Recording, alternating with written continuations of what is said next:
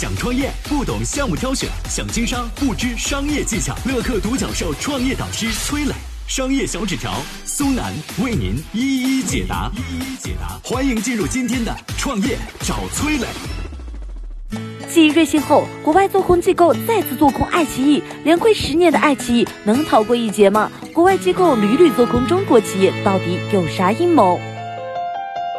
有请崔磊，有请崔磊。前段时间啊，瑞幸被曝盈利数据造假这事儿闹得是沸沸扬扬。这事还没过去啊，四月七号，指证瑞幸造假的机构浑水又发了一条声明，说自己协助一家叫做群狼调查的做空机构，对于爱奇艺搞了一次调查。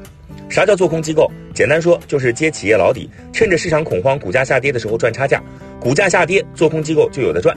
群狼浑水联手搞了一份三十七页的报告，声称爱奇艺也存在财务造假。结果呢，爱奇艺老板龚宇连夜发了条朋友圈，邪不压正，看最后谁赢。爱奇艺这么硬气是有道理的啊。群狼给的这份做空报告和当初浑水做空瑞幸那份报告相比，简直就是漏洞百出。同样是做用户调查报告。浑水在九百八十一个瑞幸门店里边检查，收集了两万五千八百四十三张小票，光是监控视频就有一万多个小时。而群狼调查对象只有一千五百三十六位，还大多集中在一线城市，这样的数据本身就不具备说服力。总而言之啊，群狼还是太急了，没有像浑水那样细致的实锤。不过啊，群狼这家公司还是挺有意思的，和让人闻风丧胆的浑水不同，群狼是一家屡战屡败的公司。成立于一九年五月的群狼，到现在为止还没满周岁。从成立之初，这家公司一共就做空过四个案子。首先呢，攻击了美国两家公司，结果无一例外全部失败。最搞笑的是呢，群狼发布做空报告的当天，这些公司股价先是会出现小幅下跌，第二天开始回升，甚至涨得比以前还要高。做空机构啊，赚的就是股票下跌的钱。结果啊，这群狼的头两炮全都哑了火。在连续两次失手之后呢，群狼在二零一九年十二月十号选择了第三次出击。这次啊，他瞄准做空的对象是趣头条。他发布了长达五十六页的做空报告，声称趣头条二零一八年百分之七十四的销售额涉嫌造假。趣头条啊，不仅没有承认，还把群狼的指控一一驳回。因为反驳的证据详实，所以没多久，趣头条的股价还涨了百分之十四。四次出征，四次失败，按理说群狼总该长点记性了吧？但这次他还是急匆匆的冲了出来，这么着急是生怕来晚了没肉吃吗？我们有请商业小纸条跟大家分析分析。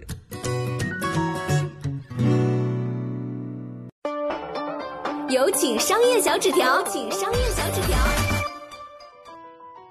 不知道各位是否发现啊，最近做空机构很活跃啊，瑞幸啊、跟我学呀、爱奇艺啊这些中国企业先后被国外做空机构盯上了。一般来说呢，上市公司被做空有很多原因，比如说企业自身发展模式得不到资本市场认同，财务数据增长过快引起别人的怀疑等等。但最近如此密集的集体做空行为还是比较少见的。根本原因在哪儿呢？美国资本市场正在经历一个从牛市到熊市的转换过程。换言之呢，这些做空的机构认为，中国在美国上市企业的股价在最近十年的美国股市上扬的行情当中被养肥了，可以用来宰一宰啊！再加上最近的大环境萎靡，美股持续下跌，在跌跌不休的恐慌当中呢，瑞幸暴雷，成功转移了美国资本市场的恐慌，针对中国企业的不信任也因此油然而生。越是恐慌的时刻呢，就越是容易动摇。别人恐惧时我贪婪，这句巴菲特的名言同样适用于做空机构，因为利用恐慌获利，这是做空机构惯用的手法。二零一一年六月，浑水曾经发布一份四十页的报告，做空当时市值超过五十亿美元的嘉汉林业，引发了股市动荡。那些持有嘉汉林业股票的人急于抛售手上的股票，不到半个月呢，嘉汉林业市值就跌去了四十亿美元，相当于这份四十页的做空报告每一页就价值一亿美元，是吧？一共四十页啊，一共总数跌了四十亿美元。而这次做空瑞幸，跟着浑水搭顺风车的小伙伴，据说都赚到了一点四亿人民币。那浑水赚了多少呢？呃，咱都不知道，但是你可以大胆猜想。浑水如今已经成了看空人士汇聚的平台，那些游走在资本市场、靠敏锐嗅觉寻找企业漏洞的个人和机构。都可以得到浑水的声援，比如这次群狼和浑水联手去做空爱奇艺，虽然群狼的指控被爱奇艺有力回击，但是谁知道群狼和浑水手里还有没有其他的牌呢？或者说关于其他公司的做空报告即将发布呢？我是崔磊，很多互联网公司啊都曾经邀请我去分享创业方面的课程，包括抖音、快手、百度、阿里、腾讯等等。